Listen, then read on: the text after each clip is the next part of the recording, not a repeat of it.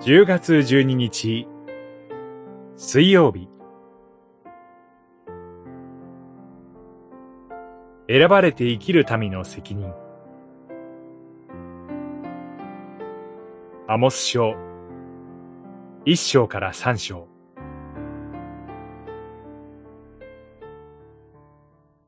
地上の全部族の中から私が選んだのはお前たちだけだ。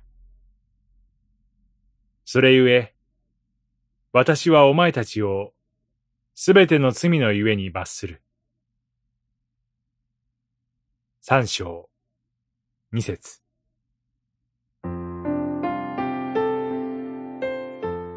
預言者アモスは、紀元前8世紀前半の限られた期間、神に召されて、イスラエルの預言者とされました。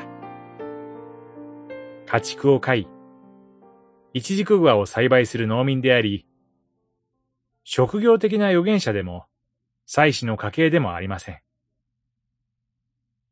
知識人でも、都会人でもないアモスは、しかし、広い国際的な視野と深い社会的な洞察を備えた預言者でした。当時のイスラエルは経済が安定し、近隣の強国からの圧迫もなく、平穏を享受していました。けれどもアモスは、その繁栄と安定が表面的で、社会の真相では分断と崩壊の兆しが芽生えていることを見逃しません。イスラエルの自己過信は自らの選びを誇る霊的な傲慢と一体でした。地上のどの民族と比べても、小さく卑しい民。それがイスラエルです。教会とキリスト者の選びも同様です。選びの根源は、神の自由な愛と憐れみです。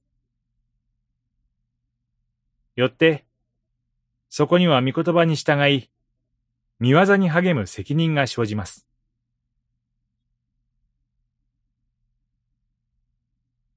選びの自覚と確信は、決して私たちを傲慢にしたり、主の技に励むことを怠らせはしません。創立50周年。予定についての信仰の宣言。神は、イエス・キリストを通して、イスラエルと教会をお選びになりました。